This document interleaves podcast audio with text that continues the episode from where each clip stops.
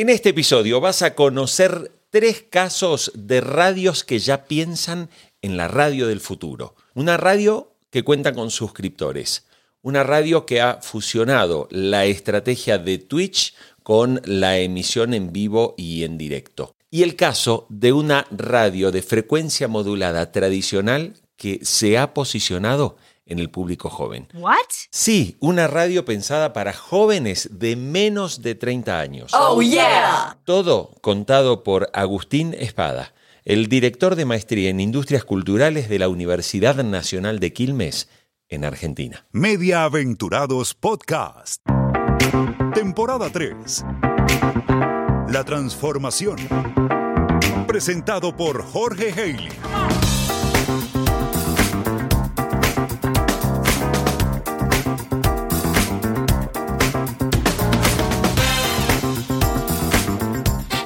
Las redes sociales pueden hacerte conocido o famoso.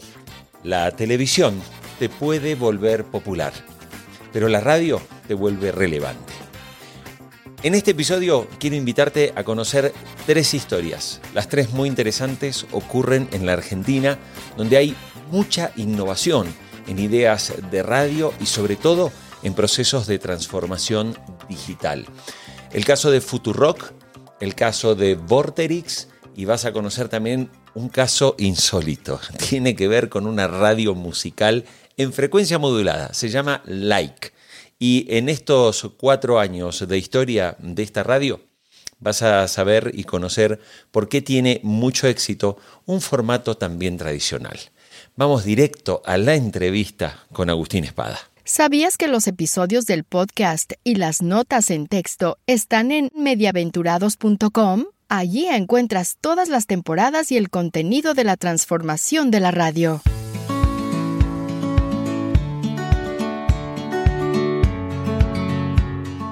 Agustín Espada, se habla mucho de la pérdida de oyentes de la radio tradicional y también se habla del envejecimiento del oyente. ¿Puede ser que esto sea un poco una exageración, eh, que se hable tanto de que la radio pierde oyentes, están cada vez más viejos?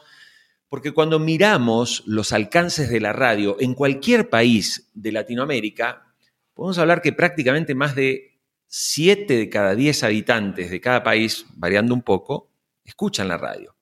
¿Es grave la situación de la radio o estamos exagerando? Te voy a partir la respuesta en dos. Eh, una, una breve introducción es que la situación no es grave. Y no es grave por varios sentidos. En, la primera parte de la respuesta tiene que ver con que eh, se exagera esta crisis y la salida de la pandemia del COVID en la mayor parte de los, de los países en América Latina mostró que eh, la radio sigue siendo un excelente servicio de contenido para una situación particular y reemplazable que es la situación del trabajo, la situación del viaje, la situación del estudio, ¿sí? Es decir, la radio es experta y diría yo, no es insustituible, pero muy difícil de reemplazar en una situación de consumo, que es la situación de consumo de la este, segundidad, ¿no? De estar de fondo, de acompañar. Eso que, que bien sabe este, y bien supo hacer la radio a lo largo de estos, de estos 100 años. Si yo tuviese que hacerle un rulo a esta, a esta primera respuesta, te diría que entre 2020 y 2022 entendimos que así como el futuro de la tele parece estar en ciertos tipos de contenido, ¿sí? las noticias en vivo, los magazines de piso, los deportes en vivo, el futuro de la radio y el presente de la radio no está tanto sobre un tipo de contenido, sino sobre una situación de consumo donde es irreemplazable. Agustín nos acaba de abrir la cabeza, es decir, ya no hablamos del tipo de contenido, sino de algo en lo que la radio es insustituible. ¿Y, qué es eso en lo que la radio es insustituible para que encontremos una línea de trabajo? Bueno, es, como, como te decía recién, esa situación de la rutina diaria de ir al trabajo, de estar en el trabajo, de limpiar la casa, de estar en la casa, donde no podemos prestar eh, atención con los ojos, dicho así medio brutalmente, y tenemos la necesidad humana de no sentir el silencio. ¿sí? esa rutina que se rompió durante la pandemia y por eso cayó el encendido de radio. Pero ni bien recuperamos la rutina, lo que se detectó enseguida en todos los mercados es que los números de encendido volvieron a ser los prepandémicos. ¿Sí? No hubo ahí algún consumo digital que se encontró durante la pandemia que logre reemplazar a la radio. Y la otra parte de la respuesta es que yo un poco llego a esta conclusión al ver los números de la radio musical. Eh, yo tenía una hipótesis de trabajo desde hace varios años de que el futuro de la radio era el de la radio hablada. Y me encuentro año tras año que los números de la radio musical siguen siendo muy buenos. Y ahí no hay playlist, no hay plataforma que termine por reemplazar ese consumo de radio musical, que tiene que ver justamente con esta situación de consumo donde no podemos ir todo el tiempo a ver el celular y cambiar de canción, a autoprogramarnos, a elegir el tema, a buscar un artista. Hay que dejar algo de fondo 40 minutos mientras yo me encargo de llenar este Excel, este, mandar estos mails o, cargar este camión, ¿sí? digamos, sea el, laburo que sea. Y ahí este, la radio tiene una expertise de 100 años que, que la vuelve irreemplazable.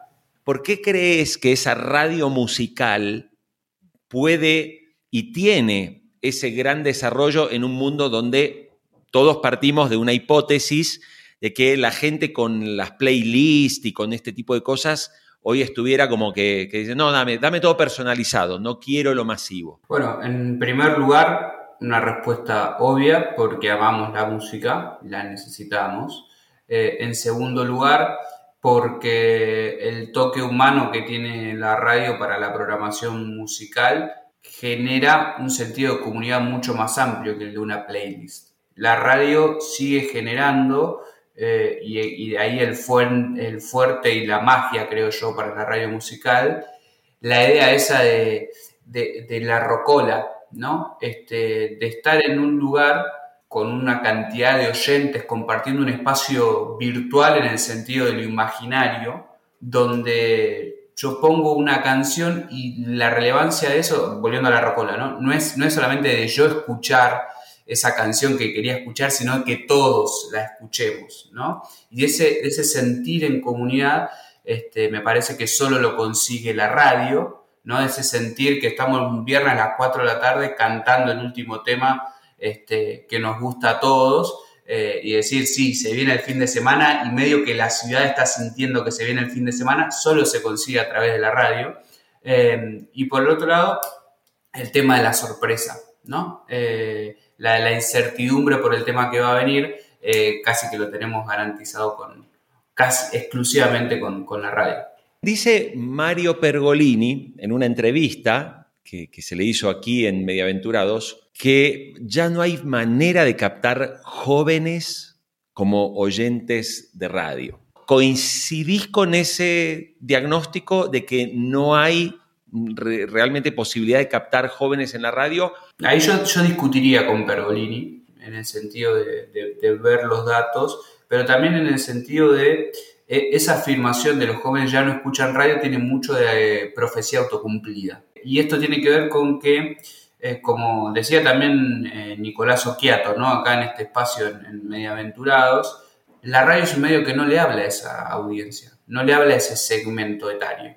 Entonces es muy difícil que te escuchen si vos no le hablas. Decir eh, que, que los, los, oyentes menores de 35 años no escuchan más radio te lleva a producir contenidos para adultos hechos por adultos y por tanto te van a escuchar adultos, ¿no? Por eso hablo de la profecía autocumplida. Yo digo que esto va a pasar y hago todo para que pase.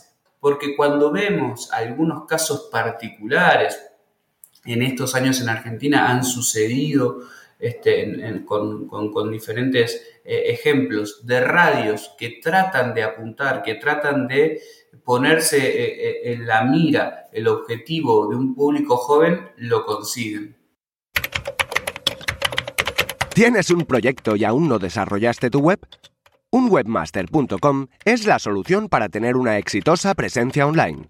Y si ya tienes tu web y no funciona bien, o tu página está desactualizada, un webmaster.com te ayudará a optimizar el sitio.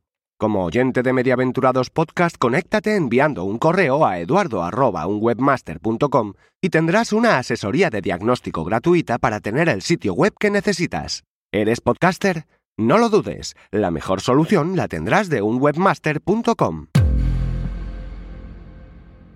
¿Cómo ves, sobre todo con proyectos nuevos que se están desarrollando? Recién citabas a Nico Quiato con Luzu TV, que es un proyecto que no es mainstream, pero tiene grandes volúmenes y, claro, comparados con la radio y la tele parecen pocos, pero son volúmenes muy interesantes para las marcas, para las empresas y sobre todo porque generan comunidad.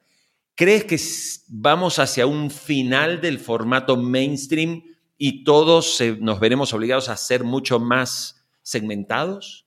Va a haber, y creo que estamos en presencia de una convivencia de eso, porque pienso que aún lo, segmentado o lo que apunta a un público segmentado necesita ser masivo dentro de ese segmento y creo que lo generalista todavía tiene función, una función social de absoluta relevancia en, nuestro país y en nuestras culturas. Las redes te pueden volver conocido, ¿sí? Te pueden, te pueden volver famoso.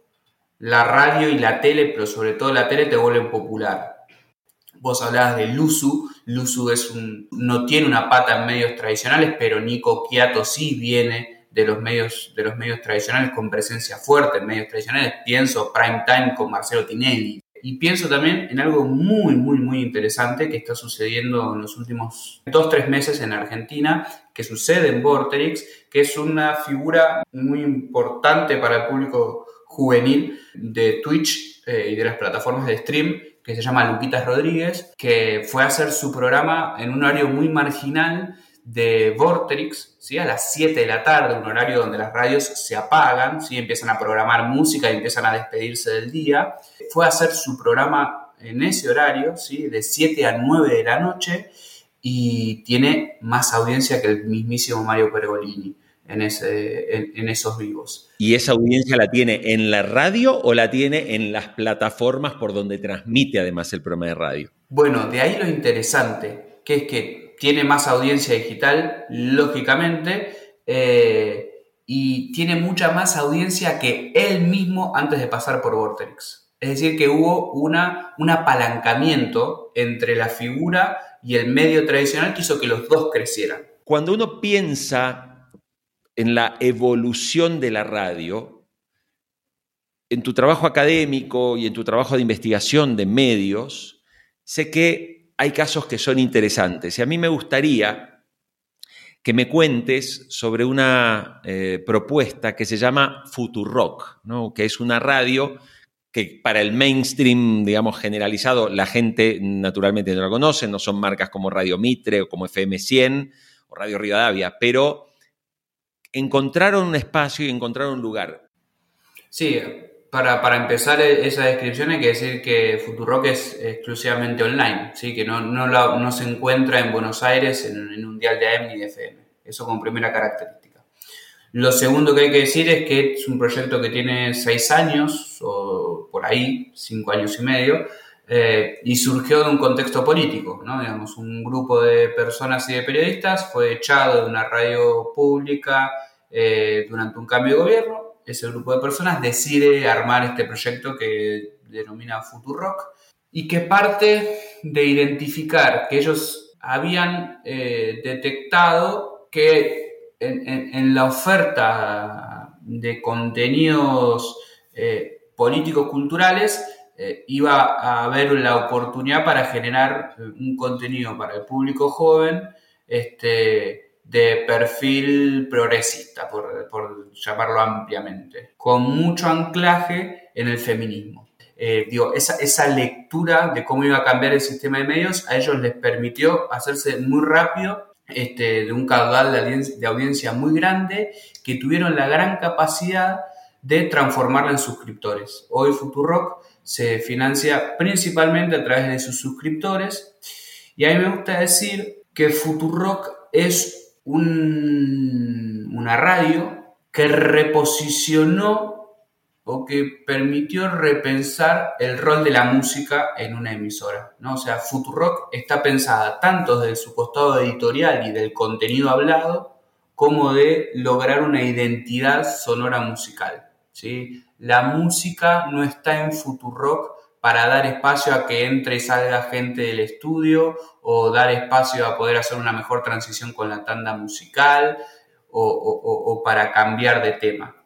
Tiene un sentido que tiene que ver con música alternativa, independiente, este, que no sea, que se diferencie de la radio, de la, música que pasa en radios comerciales, que dé lugar a toda una movida de under, este, de rock indie, este, que, está, que está en Buenos Aires. Hay una identidad no solamente editorial político-ideológica, sino que también hay una este, identidad musical muy marcada que forma, que es la otra cara del proyecto. Mencionaste una palabra mágica en toda esta respuesta, que es la palabra suscripción. Digamos, Futurock eh, consiguió que sus suscriptores paguen para aportar a la sostenibilidad del medio y no para acceder al contenido. Futurock, el contenido de Futurock es abierto, uno lo puede escuchar si paga o si no paga.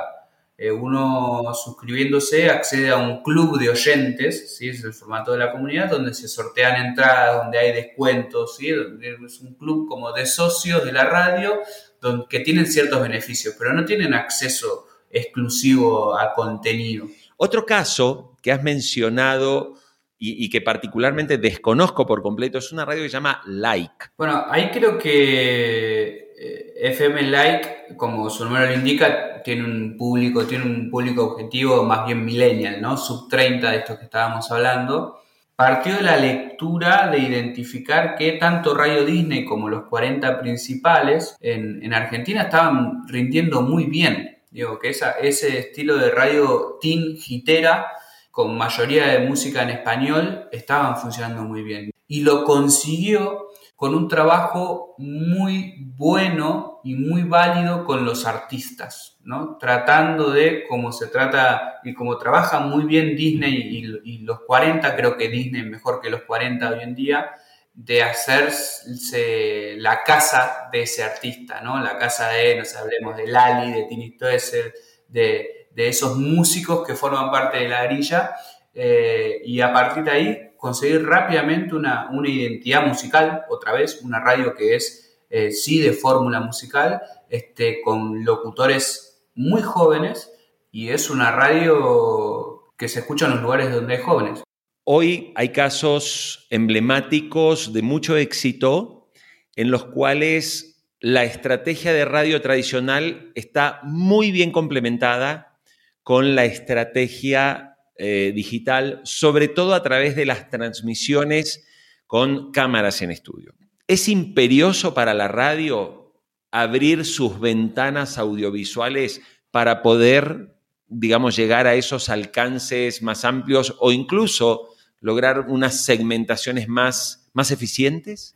Hoy pienso que sí. La radio está empezando a entender que la tele también necesita producir a bajos costos, porque la tele también se está quedando sin ingresos este, publicitarios. En muchos, en muchos hogares, eh, este, bueno, no, es una tendencia nueva, ¿no? Donde antes había una radio, ahora hay una tele, y esas primeras mañanas donde, donde se prendía la radio para, para ver la temperatura del tránsito, hoy está sucediendo con, con la tele, y ese es un espacio que hay que alimentar. Entonces creo que hay ahí esta hibridación de plataformas y pantallas donde la radio puede explotar al, máximo esto que no tiene la televisión, que es la, la, humildad y la generosidad de reconocerse en segundo plano para producir el contenido. La tele eso no lo tiene y no se resigna a perder.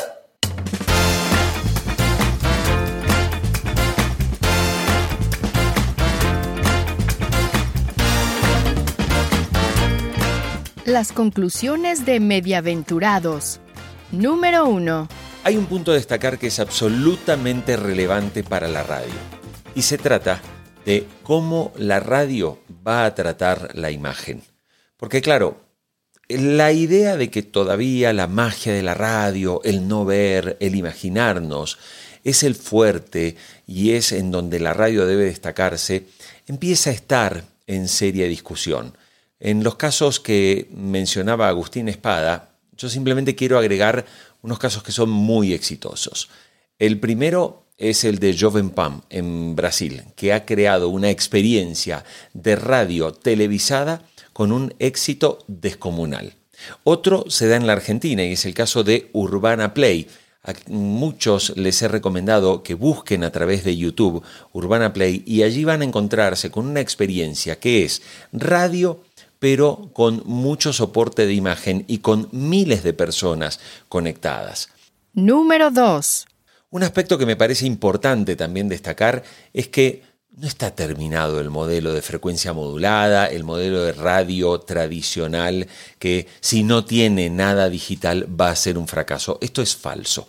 Lo que sí tenemos que tener en cuenta es que las empresas de radio no pueden seguir pensando en, construir productos de radio joven, ¿sí? con productores, conductores y directivos que tienen 50 años. Yo tengo 50 años, no puedo ser una persona que piense o que me dirija a un público que hoy tenga 25, porque simplemente hablamos un idioma completamente diferente. Entonces, si la radio quiere audiencia joven, tiene que realmente darle cabida a gente joven para que piense en el formato y en el estilo de producto que se va a consumir. Y aquí se cierra un nuevo episodio de Mediaventurados y te invito a conocer en el próximo episodio al primer podcaster en español, José Antonio Gelado, el primer hispanohablante que creó un podcast titulado Comunicando, allá por el año 2004. Vamos a conocer su mirada, su historia el próximo episodio. Nos escuchamos.